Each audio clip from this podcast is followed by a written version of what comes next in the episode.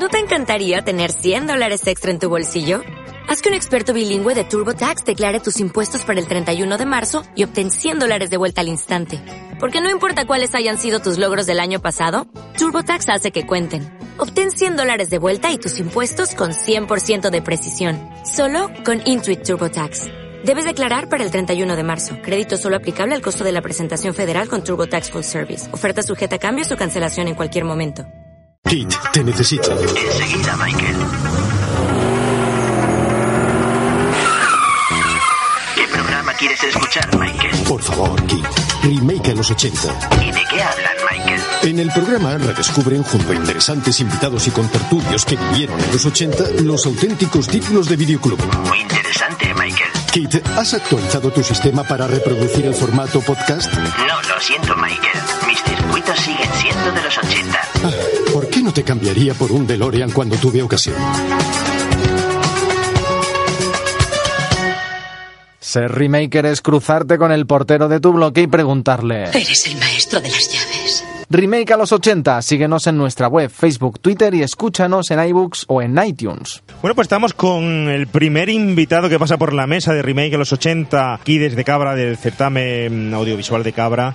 Y no es nada más y nada menos que el señor Bruto Pomeroy. A este señor lo conoceréis, bueno, aparte de ser andaluz, de ser gaditano, aparte de encantarle el cómic, el art cómic, de, de hacer sus primeros fanzines, sus pinitos allí cuando era, era joven. Pues sobre todo por papeles en la película de Alex de la Iglesia del Día de la Bestia, ¿no? Y, y, y sobre todo por ser un enamorado de, de los cómics, ¿no? Bruto, bienvenido al certamen de Cabra y a Remake de los 80. Estoy encantado, recién llegadito a disfrutar. Me han hablado muy bien de estos festivales. Espero que dentro de un par de días me vaya con una opinión, si cabe, peor. Peor todavía, ¿no?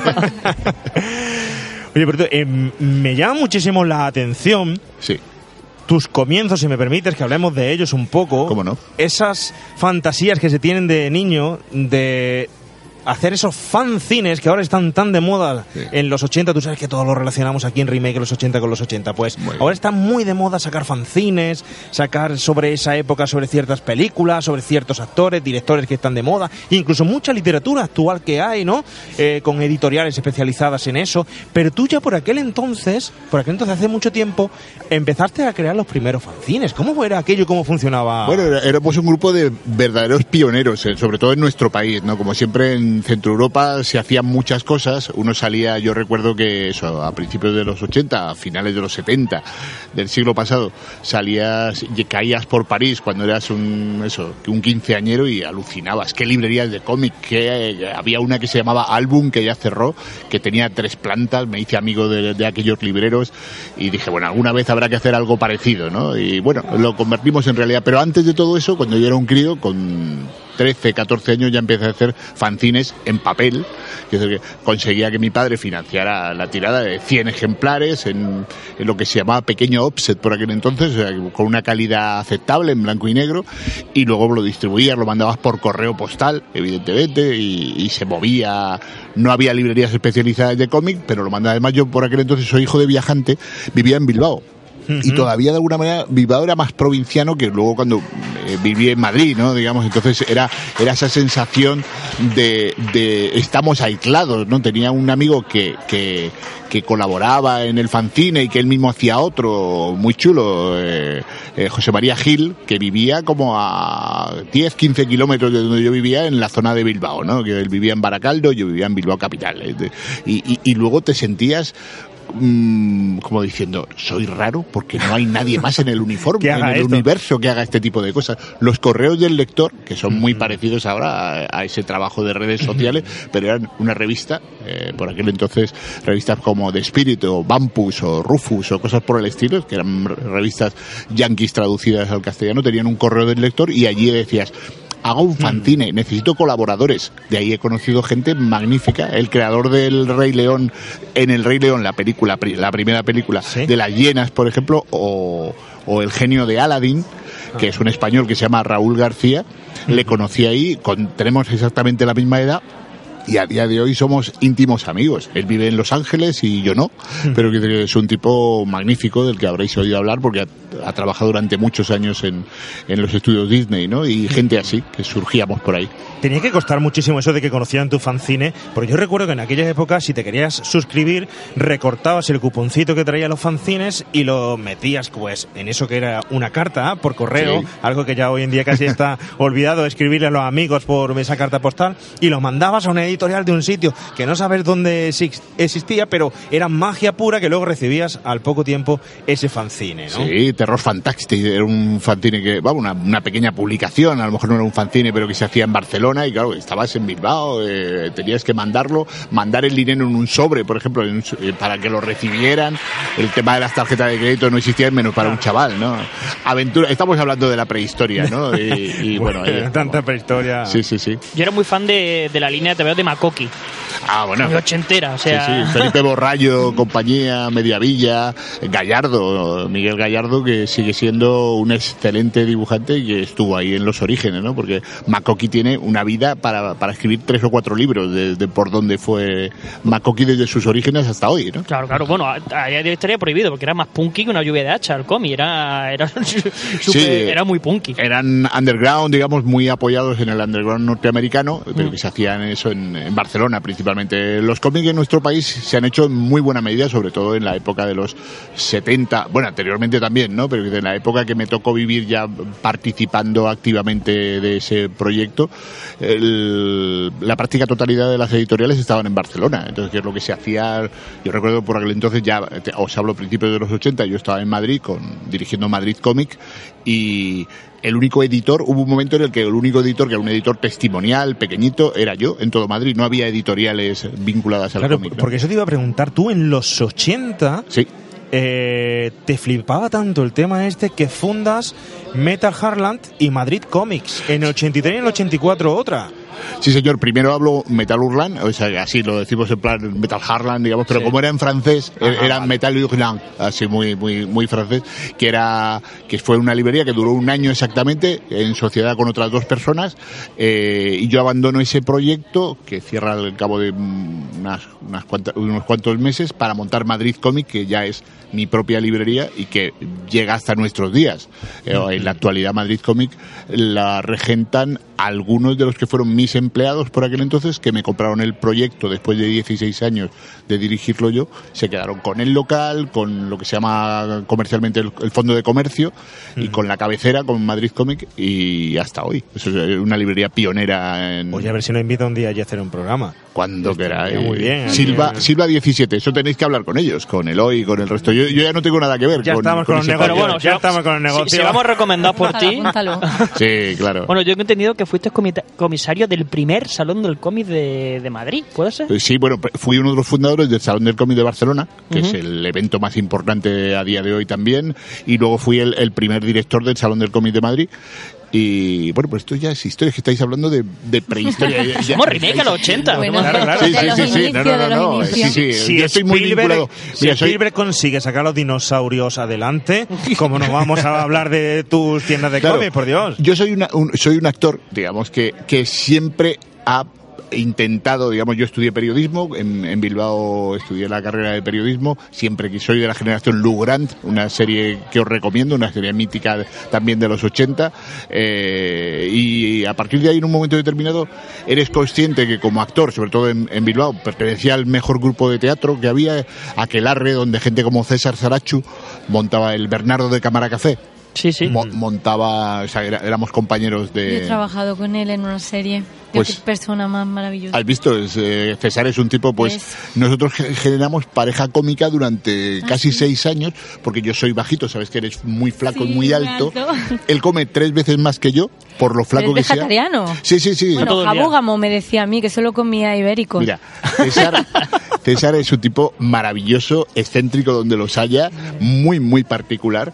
Y por aquel entonces yo era mucho más gordito de lo que ves ahora, en los, en los, eh, eso, a finales de los 70, yo era un tipo bajito sigo siendo, pero más gordito. Entonces formábamos esa, esa pareja casi de Quijote y Sancho, un tipo flaco que se le veían todas las costillas, y yo, a mí no se me veía ninguna costilla, todo re- redondito, digamos, montamos un proyecto muy chulo. Luego lo empezó a volar, creció mucho, se fue a Italia, que- a la Comedia del Arte, aprendió aprendió todo lo que sabe ahora. Simplemente, acuérdate, no sé, por citar algo, porque en España no es especialmente conocido su trabajo, pero tiempo después, la película de José Luis Cuerda, Sí. que tenemos por ahí a- al magnífico guardia civil. A Dani. A Dani, a Dani Pérez Prada, que es un actorazo y una maravillosa persona, y que compone en esa película de Cuerda un personaje divino, pero también tenemos a César Saracho haciendo un personaje de los pocos que le vemos en el cine español, porque Sí. como César es un tipo que trabaja en, en- en cine y en teatro internacional y se mueve a unos Curioso niveles... porque se le tiene más reconocido fuera que en España. En Muchísimo España más, Se pero- tiene encasillado a lo cómico.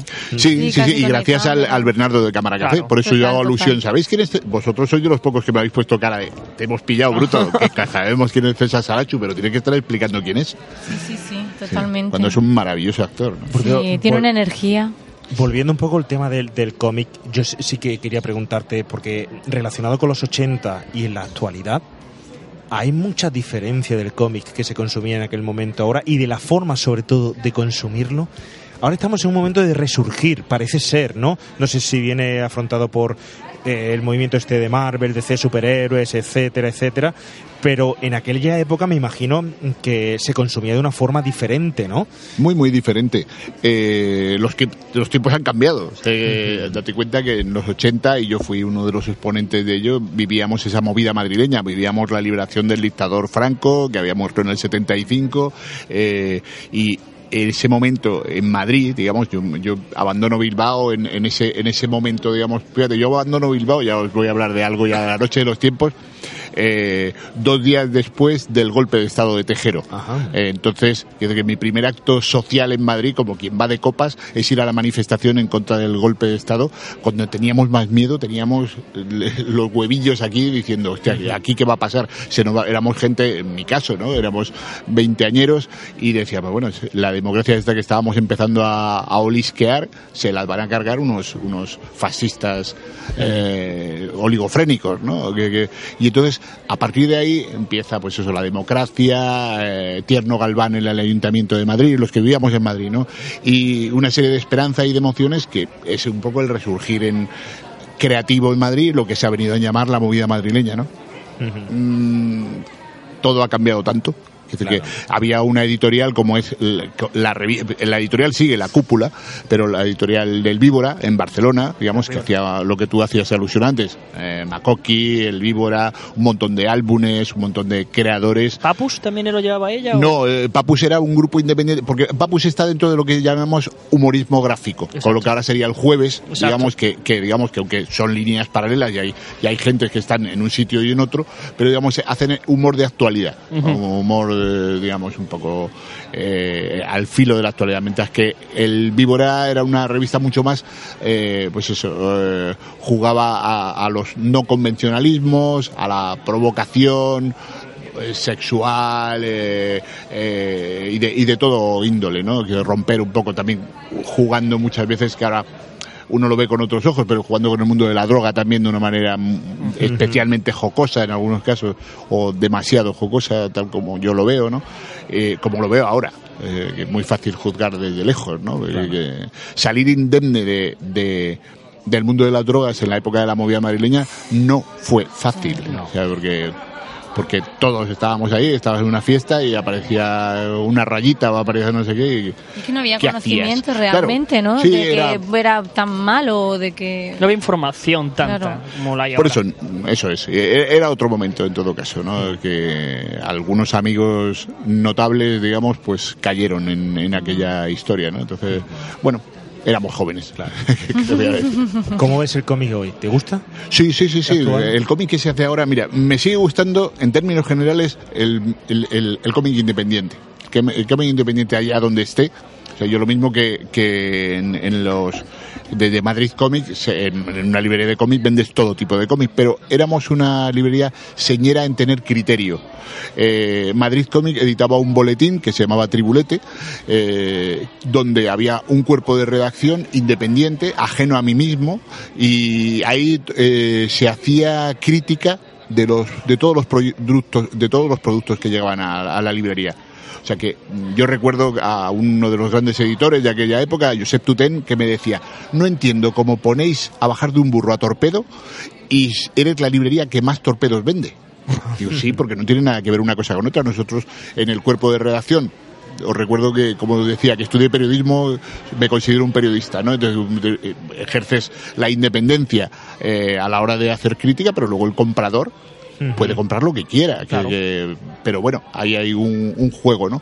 Éramos un- una librería muy crítica, muy luchadora y defendíamos un proyecto, sobre todo, de, de cómic europeo, eh, nacional y, y europeo independiente de creadores que había muchos. Ahora mismo también hay un resurgir de creadores independientes tremendamente interesantes, ¿no? Gente de vuestra generación o más joven o más jóvenes que, que están haciendo un cómic magnífico, ¿no? ¿A quién nos recomiendas? Si, Ah. como, como desconocidos actuales que diga, "Fua, No, hombre, el más conocido de todos es Paco Roca, digamos que ha trascendido ya al mundo de- del cine, ¿no? Pero que hay gente muy interesante. Yo recomiendo a alguien que más que historietista es ilustrador, pero que me parece un tipo fuera de serie, que es el sevillano José Luis Ágreda, que es, que es ahora mismo lleva 15 días haciendo un- una serie de animación como creación de personajes en, en Irlanda. Pero si habéis visto la película, o ver o, o habéis oído la, la película de Buñuel, la de... sí, el laberinto de las tortugas. El laberinto de las tortugas. Lo vi la- hace dos semanas en el Festival de Indajar de aquí de Córdoba. pues la creación de los personajes, toda la creación de personajes Del de, cómic, sí. de, de Agreda. O sea, el, el cómic es de Solís, eh, de hecho, ves, entre el cómic y la creación de personajes ves que el grafismo no es exactamente el mismo, creo que en este caso ha ganado plasticidad en, en- en la película y es de José Luis Agreda. Por cierto, eh, es el, el, el actual cartelista de- del nuevo ciclo académico de la Escuela de Cine de la Universidad de Cádiz, que tengo el placer de dirigir. Ah, pues mira. Inserto publicitario. Por supuesto. Para eso estamos. Tú en Cádiz has tenido mucho movimiento, ¿eh? Aquí Bueno, llevo- llevo cinco años en Cádiz. Resurgir el cine allí increíble, me han no- dicho a mí, ¿eh? Y no paro. Eh, Bueno, eh, la verdad es que eh, Cádiz es un lugar magnífico para vivir. Y yo decido dejar Madrid por ese har- hartazgo del Madrid me mata. Dice, bueno, en Madrid, eh, mi, mi casa en Madrid está casi en la Puerta del Sol, en la Plaza Santana, donde está el, el Teatro Español. Y hace unos años digo, mira, ya no aguanto Madrid. Con la mandanga. Sí, eh, y entonces eh, decido eso, tirar de mis orígenes jerezanos, gaditanos. apetece, al tiempo apetece. Y, y decir, mira, me voy, pero eso, a la hora de ir a vivir, no me voy a vivir a Jerez, me voy a vivir a la playita. Vivo en una pequeña localidad que se llama Puerto Real, junto a Cádiz, a 7 kilómetros de Cádiz, eh, donde se vive de maravilla, donde coges tú, para un madrileño de mente, como puede ser mi caso, o sea, después de todos esos años en Madrid, es decir, coger tu, pla- eh, tu toalla y irte caminando a 3, 4 minutos, o sea, el primer tsunami nos barre, ¿no? Entonces, irme a una playita local que se llama La Cachucha, bañarme ahí con mi hijo, con mi mujer, con mis amigos, y si quieres ya playas más grandes como el Palmar o no sé qué, pues coger el coche y en 10 minutos estás allí, ¿no? En Madrid, en 10 minutos, ¿qué hay? Nada. Un supermercado, un día. Puedes, pasar 10 minutos en el mismo sitio Eso perfectamente. es, esperando que te empujen, meterte al metro. Madrid tenía para mí el encanto de los 80. Claro. Tuvo un encanto especial, pero ahora mismo eh, en Madrid, bueno, pues eso, hay que ir a trabajar. El mundo del cine Claro. se hace en Madrid o se Exacto. reparten las cartas en Madrid, sobre bueno, todo. están ¿no? haciendo muchas cosas en Andalucía también. Sí, ¿eh? se está no levantando mucho. Por ¿eh? ejemplo, la primera cita. Por ejemplo. primera Una cita. maravillosa película Sí, sí, sí. donde Bruto Pomeroy tiene un papel oh, pequeño, pero oh, ¿qué le vamos a hacer? Claro, íbamos a entrar ahora en, en cine. La primera pregunta que yo te quería hacer, vamos El Día de la Bestia, Sí, Plutón Verbenero, Sí. Muertos de Risa, sí. tu relación con Alex, ¿por Bilbao o por el mundo del cómic? O por las dos cosas, porque por Alex todo. también es Fíjate, un, fanático del Ale- cómic. Alex tiene unos cuantos años menos que yo, pero nos conocimos cuando él todavía no hacía ni cortometrajes en una en actividades casi de parroquia.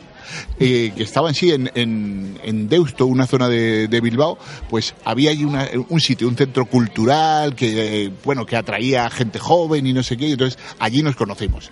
Luego os recuerdo que si no lo sabéis, que supongo que sí lo sabéis porque luego espabilados, que él viviendo El todavía mejor, el mejor piropo que no han echado nunca. Sí, sí, espabilado. Espabilado. Y además con, con el soniquete bueno, no, espabilado. Sí, espabilado. No, no, No te no madrileño, ¿eh? espabilado hay aquí. De ahí para abajo todo lo que quiera, porque no han dicho, pero ese ha sido... Repartimos, ¿no? Eh, son espabilados, pero tienen Google.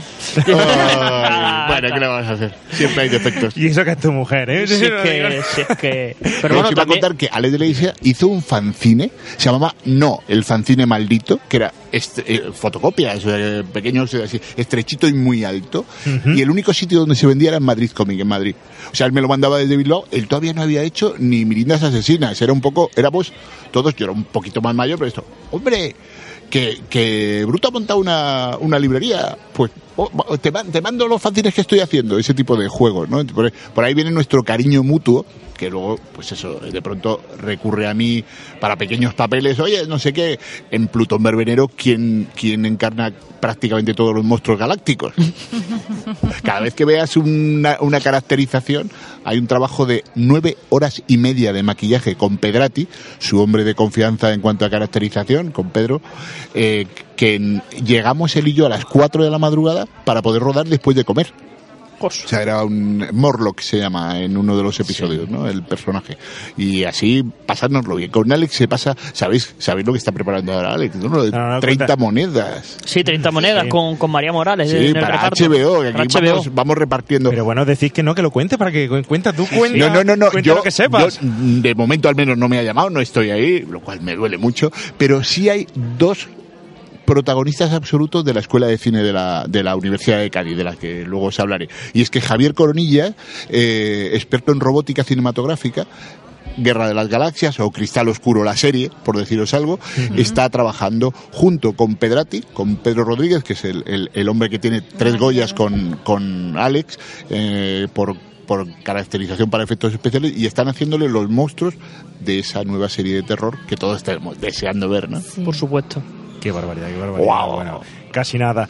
Eh, oye, yo tengo por aquí un dato, no sé si es verdad o es mentira, que has participado o participaste de tus primeros papeles en los mundos de Yuppie. Sí, tienes que echarle un vistazo. Están en DVD. Bueno, yo, claro, por aquel entonces, como no había. No, no te pasaban copias, ¿no? Yo, yo fue de mis, primer, de los, mis primeros trabajos cuando yo llego a Madrid. Eh, me, me llaman. eh, Los Mundos de Yuppie fue una sustitución a la española de Barrio Sésamo. Mm. ¿Quién no ha querido trabajar con Jim Henson y con Barrio Sésamo? Yo por lo menos, digamos. Entonces, eh, de pronto surge, a través de, de un equipo de creación, que por aquel entonces se llamaba Pasos de la Niebla, la posibilidad de protagonizar unos pequeños clics. No lo habéis visto nunca, ¿no? Eh, unos Yo era muy fan de... Claro, pero está, pero- está en DVD, ¿no? hay, hay un pack en DVD que os recomiendo que lo compréis solo por ver a Bruto Pomeroy. En cada episodio dura unos tres minutitos y era para el público más infantil. Porque salía yo un día de pastor, otro día de acomodador, otro día de, de distintas profesiones y todo lo que salía a mi alrededor estaba dibujado y coloreado. Eso, eso era un antecedente del stop motion, digamos, que luego se ha hecho, pero estaba hecho con, con fotografía. A mí lo, lo que me hacían es sesiones infinitas de fotografía en blanco y negro, me recortaban, me coloreaban y, y si aparecía una ovejita, porque yo era el pastor, esa estaba dibujada. Si aparecía un no sé qué, estaba dibujado. Ese personaje se llamaba Harold pero se llamaba a nivel interno, nunca, no aparecía ningún nombre. Era como un sketch de eso, de, de un- de una, una pieza, un corto pequeñito, que si eh, duraba 25 minutos en Barrio Sésamo, eh, perdón, en los mundos de Yupi, mundo de Yuppie. eh, lo mío duraba 3, 4 minutitos. ¿no? Dentro de los mundos de Dentro de Yuppie. los mundos de Yupi. No recuerdo yo eso, yo lo No, veía porque eran mucho. cositas para peques. Eh, búscate, búscate muy el. pequeño. Sí, sí. Pero no, no, pero, pero lo mío era especialmente para pequeños. Era como, ah, y, Como un poco... oh". Era para los pequeñines. Era como, como si era eh, dentro de que si, si los mundos de Yuppie era para pequeñines entre a lo mejor 10 y 4 años, esto era para los de 4 solo. Era Vale. como, eh, como más, más, ay, más chiquitito. Lo- los antecedentes de los Teletubbies. De los Teletubbies. Eso es, eso es. Sí, sí, sí, sí, eso es. Hay que ver, hay que ver, ¿eh? Cuánto nos está contando aquí. Y, y más que queremos sacarte, porque desde luego es todo interesantísimo, ¿no? Sí, preguntarte, bueno, hay un momento clave, creemos, dentro del cine español, que es en esa película El Día de la Bestia, con Alex de la Iglesia, ¿no? Que es un- una película que además rompe mm, de forma abrupta entre el cine de los 80 y el cine de los 90, está en ese filo, eh, donde se empieza a consumir el cine español de una forma distinta, Sí. donde se hace un cambio y un giro también al género, ese género tan importante de terror en el que ya empezamos a ver, empezamos con Paul Nachi, etcétera, etcétera, y tiene tanta influencia sobre Alex de la Iglesia. Pero esa película a todos nos dejó eh, marcados, ¿no? Sí, o como dice habíamos visto Carlos, ya topicuetos. Topicueto. Habíamos visto Acción Mutante, recordar que su Sí, primer largo es Acción Mutante, que está mm, es muy chula Es y brutal, es un sí, antecedente. Y lo que pasa que luego, mientras que Acción Mutante pasa casi desapercibida, Es que un mutante más canalla. Es, es muy es muy calimochera. es, muy, o sea, la escena final de, de la mina cantando a mí me gusta el pi pi pi pi pi con la bomba en la mano. Sí. eh, o el planeta Asturias, yo es que soy muy fan de, de Alex. Sí. Pero sí es cierto que, que el Día de la Bestia es que es perfecta. Es que, es que es redonda. Yo estoy muy enfadado con la academia porque mandaran ese año a los Oscars la foto de mi secreto de Almodóvar y no el Día de la Bestia que se llevó ocho, ocho Goyas. Que debería de haber llegado allí a España el Día de la Bestia y que Estados Unidos hubiera dicho, ¿What the fuck? O sea, ¿esto qué es? Me parece que es un película, que es un antes y un después en el cine español. No, no, me, me alegro porque además nos ha dado tantas alegrías a los Claro. que estábamos allí. Recuerdo que además el rodaje fue especialmente complejo, rodaje nocturno, con, con localizaciones. Yo recuerdo que un día rodaba yo de madrugada en, en el centro de Madrid, en la Gran Vía, a la trasera de la Gran Vía, en una casa que estaba prácticamente a punto de ser demolida, pero que teníamos, teníamos que tener mucho cuidado porque te caías al vacío. A, Alex siempre le gusta jugar así con uy, Uy, y, sí. y- y era como y ten cuidado, tío, que, que, que nos vamos a caer por aquí. Esto, Esto se aguanta. Esto, porque era, era como el re- Rue 13 del Percebe, que no había paredes en el Sí. lugar. Entonces, como que si avanzabas por ahí y no había casi luz, a lo mejor te caías a un hoyo. no- Pero además en aquella época Alex no es el Alex de ahora, es decir, estaba empezando y bueno, había que mm, tanta confianza en él no se podía tener como Estaba más cerca de los fanzines que de su último trabajo, de- para HBO. ¿Quién le iba a decir a él que iba a trabajar para HBO? ¿no? Así Por eso es, efectivamente. Sí, no, no, est- estuvo muy bien, el reparto estuvo especialmente bien elegido, tener a Alex Angulo y tener a Santiago Segura, que Santiago, Santiago Segura sabéis que te- tenía una vinculación con el mundo de los TVOs espectacular, o sea que ahí no, no tenéis que olvidarlo, ¿no? Que, que- que no es el Santiago Segura de, de, ¿cómo se llama lo del padre que acaba de hacer? El trabajo de... Eh, Padre- no hay Padre- más Padre que uno. más que uno. Sí, Sí. algo así, que me la he visto, Ujú. sin comentarios. Sí, tiene algunas. Tiene por ahí una. Yo le pérdida- quiero mucho a Santiago. Tiene por ahí una pérdida también en Netflix que hace de, mm, de un personaje de una banda de rock y se va a Argentina para recuperar a los músicos. y tal. Es que no me acuerdo el nombre, ¿no? Que no Hay que tiene- hacer de todo. Que también es director y productor de la película. y no, hombre, él es un Pero rey bueno, sí. Midas, digamos, Sí, es sí, un claro. rey Midas de, de, de la cinematografía, pues sobre todo para su propia economía, ¿no? Lo Mm. cual está muy bien.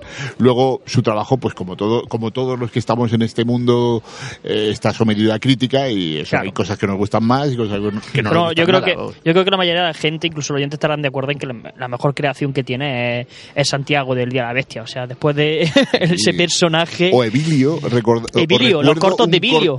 Y Evilio vuelve, o sea, Sí, tiene, sí, tiene varios de, de Evilio. Sí. Pues eh, dejadme que, que os, que os cuente algo, pero cuando Santiago era un chiquitín, pues también Santiago estaba igual de calvo prácticamente, pero era un chiquitín, estaba todo el día metido en Madrid Comic. En, mi librería, él y por aquel entonces un, un dibujante con el que se entendía muy bien, José Antonio Calvo, eh, que no sé qué habrá sido de él, eh, eso, trabajaban en eh, Santiago como guionista y el otro como dibujante y hacían eh, fanzines, hacían cosas.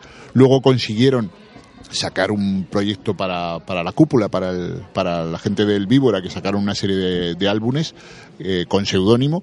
Y, y bueno, la vinculación de, de Santiago con el mundo de los TVOs es mucha. O sea, ha ido mamando Madrid Comic y el mundo de los cómics allí en Madrid desde, desde su más tierna infancia.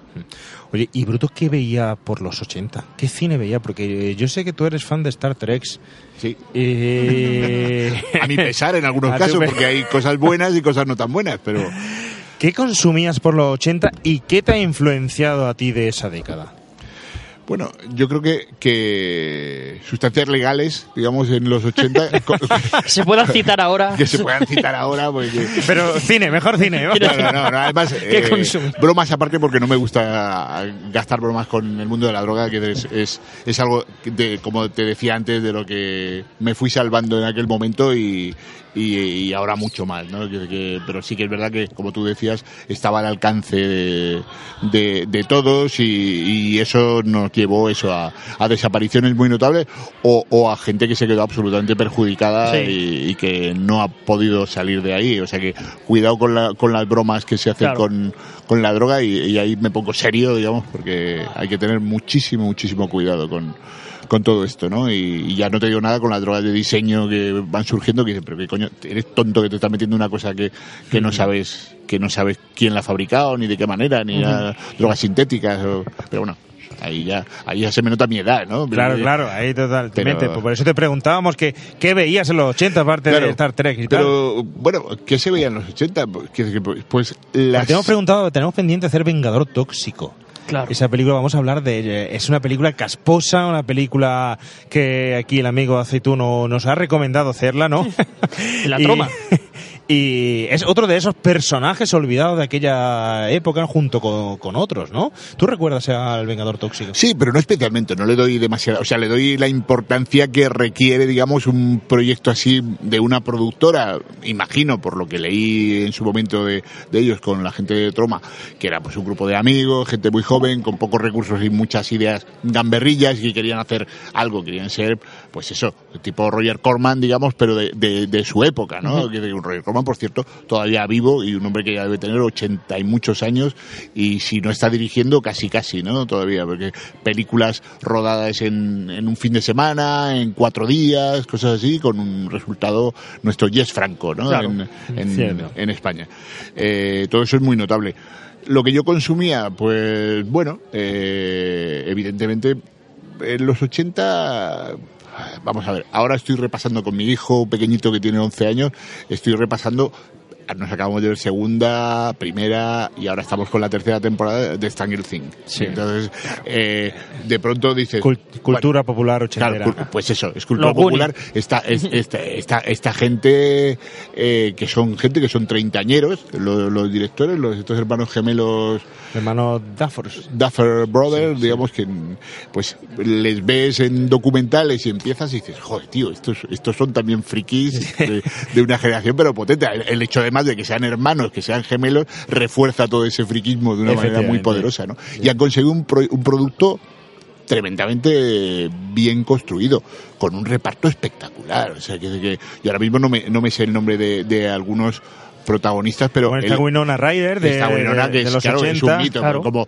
como han recluido a, a, a Matthew Modine, digamos, tirando de gente de los 80, pero luego ves al actor que encarna al comisario de policía, al, poli, Sí. que no sé ahora mismo cómo Hellboy. se llama. Hellboy. La, la actual Hellboy. Eso es, pero que, pero sin embargo, Hasta el, que el Hellboy, ahí. pero, pero eso, pero Hellboy, la última de Hellboy, deja mucho que desear, digamos, pero que, pero, pero su trabajo en la película es impecable. El trabajo de Matiz me tiene, me tiene asombrado. Ahora mismo es uno de mis actores favoritos, porque estoy viéndome con mi hijo pequeño, además con Claro. mi hijo pequeño, como intentamos educarle suavemente, pues con el mando a distancia para decir, esto es un poco violento para alguien que acaba de cumplir 11 años. Vamos a pasarlo más rápido. O sea que hacemos una lectura comentada de, de- Claro. de la, sobre todo de la tercera te- temporada que empieza a ser un poco más violenta, ¿no? O sea que- pero vamos. ¿Tenías por ahí algo preparado que nos ibas a contar cuando eh, fuera de micro hemos hablado de Super López? Es verdad. Bueno, No se me ha olvidado, fíjate, bueno, no se me mira, escapa. Es que el, el creador de Su- Super López, eh, Jan o Han, J-A-N, es un tipo maravilloso donde los haya, ¿no? Que, que- que ha ido creando un universo desde hace décadas. Y cuando te cuente lo que te voy a contar, que, que en la profesión es voz populi, digamos, en, en el mundo de- del cómic, y es que él es sordomudo Coño. con esa creación tan maravillosa, con esas onomatopeyas con las que siempre ha trabajado, con, con ese universo creativo, no, no te das cuenta que nunca ha concedido entrevistas, nunca, digamos, no es un hombre que se ha hecho público, a diferencia de Ibáñez Claro. o de otros Ujú. personajes, digamos, porque él se ha reservado, ya, ya es un hombre con bastante edad, digamos, pero se ha reservado en la trastienda y es un tipo maravilloso que además en, en tiempos donde eh, un sordomudo podía pasar a, a- a la, a, la, a la cámara de los horrores, como decía, bueno, este señor no vale para nada, Ujú. es un tipo que, que hace una de las mejores creaciones del cómic europeo, ¿no? Que como es Super López. O sea que Pues menudo repaso le hemos dado a trayectoria, a inicios, al cómic, al fanzine, al cine en sí, a Alex de la Iglesia, tu trayectoria. Yo quiero hacer una preguntilla antes Sí, más porque de- la última se la, La- voy a hacer yo, que va a Vale. ser una película, una pregunta muy concreta, así que tírale tú. Vale, la mía es. Te voy a hablar de un director que me gusta a mí. No, por favor. que ya tenemos la coña siempre. Uno que reparte pizza. Eh, vamos a ver, como fan de, mm, de Star Trek, sí. hay un rumor por ahí que dicen que posiblemente, todavía no se sabe, que la siguiente Star Trek la podría dirigir Quentin Tarantino. ¿A favor o en contra? Porque los triquis están diciendo, por favor, Tarantino cogiendo el universo de Star Trek. Eso puede ser lo, lo peor, pero Bueno, eh, sabes que el próximo proyecto de, de Star Trek está encabezado de nuevo por Picard, digamos, Sí. o sea, Jean-Luc Picard, digamos, y eso, los que nos gustó tanto la nueva generación, digamos, casi como la original. Date cuenta que yo de niño pequeño me veía en blanco y negro Star Trek, digamos, con, con Spock, con Mm. William Sanders, ¿no? Entonces, eh, pero luego llega una nueva generación que dice, hombre, esto mola, porque Claro. nos habíamos tragado cada truño de largometrajes eh, increíbles, porque yo, soy un, un trekkie amante de, de- de esa infancia en la que disfrutaba de los personajes, pero que luego ha habido trabajos inconmensurablemente malos. había pico, ¿eh? Ahora, ahora estoy disfrutando de Discovery, digamos que es una serie mm, que se, que se- hay veces que lo paso rápido, hay veces que digo este episodio está bien, pero el, que me acabo de ver no está tan bien, pero bueno, en general se puede ver y ojalá, yo, yo soy de los que ojalá que Tarantino participara. Yo creo que el universo eh, Trek eh, muy bien creado por, Roddenberry en su momento, eh, un nombre no suficientemente bien ponderado y por lo que tengo entendido estaría muy bien que se hiciera un biopic con la biografía de él, porque parece que tenía un carácter un poco atrabiliario y tal, pero que creó un universo, además un universo que en estos tiempos de, de- del, del absoluto demente que es Donald Trump, digamos, Sí. pues eh, encontrarte con, con universos donde plantean, digamos, la no intervención, como siempre es el, el- el formato de, de- de Star Trek trasplantado a nuestro mundo, pues no acaba de ser tan fantasioso, ¿no? Como Claro, claro. jugar con ello.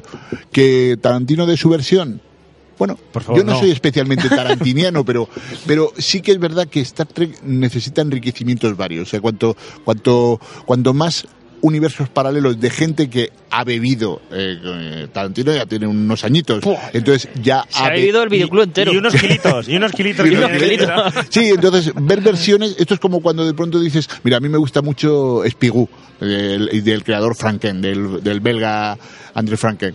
Entonces se han hecho un montón de homenajes donde el personaje lo han tratado distintos dibujantes.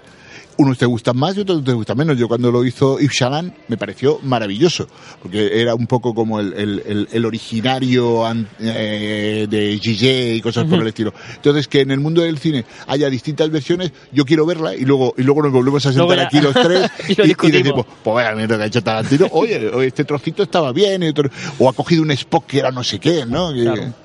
Bueno, vamos a dejarlo ahí, no vaya a ser que al final sea Nolan el que la haga en vez de Tarantino. ¿eh? Podría ser también, ¿eh? que no sé lo que... Y para terminar, Sí. una, una pregunta irremediable eh, eh, que te quiero hacer y que espero que me contestes por mm, dos chapas o tres que te vamos a dar de... Venga, venga, no me atreví a cogerlas, 80. pero- Tú coge todas las que, las que quieras. ¿Dónde te has comprado esa maravillosa camisa que llevas de ¡Wow! Por ¡Foto, favor. foto! Bueno, Hemos echado ya varias, esta ¿eh? camisa tiene historia, pero básicamente es, imagínate, corresponsal del país cuando la película se estrena, o sea que esta camisa tiene ahora mismo ya en mi poder unos seis años Sí, puede ser, aproximadamente, sí. cuando se estrena Romper Ralph, la primera de Romper La Ralph. primera. Eh, corresponsal del país en Los Ángeles. Vieja amiga, y de pronto un día recibo un paquetito. Eh, en la rueda de prensa en Los Ángeles eh, a los periodistas de raza la- regalan a cada uno una camisa de estas. Y la periodista que me quiere mucho va Ajá. y me la manda. Dice, yo sé que esta, Pero que- esta camisa que te me va a hacer sí. mucha ilusión. Esta camisa no se vende. Mira, he tenido anécdotas. Eh, no sé, en la Gran Vía madrileña, tío, ¿cuánto quieres por esa camisa? Ahora mismo te doy 300 euros por la camisa. No, mira, tío, si quieres un día, me dejas tu teléfono, te la dejo un día y me la devuelves al día siguiente. Pero esta camisa es mía. Vamos, ahí, ahí andamos. O sea que es, es complicada, es complicada, pero es, mira, no te creas que es casual que me la haya puesto hoy. He dicho, ¿Acaso llego, llego a Cabra, me la voy a poner que es mi camisa. Pero bueno, entonces nos tendrás que decir la marca del detergente para mantenerla tan Es colorida. verdad, desde hace Muy buena, sí. No, no, no, no. Y además, fíjate, es la única camisa que yo me pongo que, ten- que tiene contenido de poliéster. Yo soy muy purista y todo lo que me, se pone en mi cuerpo es algodoncito, ¿no? Ah. Pero claro. Tienes un cariño especial, Claro. además, yo creo que ya de tanto lavarla, ya creo que el poliéster ha ido a desaparecer. El plástico ya debe ser lo que llevaría algo, llevaría un sustrato de algo, pero es, es suavísima. Bueno, ya veo que realmente es un premio, hay que ser corresponsal en Los Ángeles, es decir, casi nada, ya mismo. Sí, Yo sí, creo sí, que ya, ya mismo nos toca. Ha sido un placer, Bruto, tenerte por aquí. Un placer el, el mío charlar con vosotros, además de la nostalgia. Así un poco ese, ese fenómeno dudoso, de dudosa calidad que es la nostalgia, porque siempre recreas las cosas que dices, joder, yo con, con- claro, era jovencito. Tenía 20 años, no voy a hablar mal de mí cuando tenía 20 años Claro. haciendo cosas, ¿no? Pero bueno, ahora uno hace todo lo que puede y hago bastante. Bueno, pues hemos tenido con nosotros a Bruto Pomeroy. Ha sido un auténtico placer, una gran charla. Tienes las puertas abiertas aquí cuando, cuando quieras. Y Mucha suerte en la primera cita. Claro, y esperamos poder pasarnos también por allí, por esa librería, por, por Madrid y coincidir en alguna otra ocasión más. Y ¿eh? pasaros por Cádiz, por Puerto Real, que ahí Pues mejor todavía. mejor. Tengo una galería de arte contemporáneo, bueno, tengo un montón de proyectos, un taller de grabado. Uy, uy, uy, uy. Buah, eso Mira, sí, si prometes dejarme la camisa, bueno, no te Trato hecho. Un, un día con vuelta, tuya es. Y Te la, Tenemos- te la tenemos dejo la varita además. ¿eh? No de eso, "Oye, esto huele a Pomeroy. No. Tenemos cita pendiente por Cádiz. Muchas gracias por estar con nosotros. Gracias.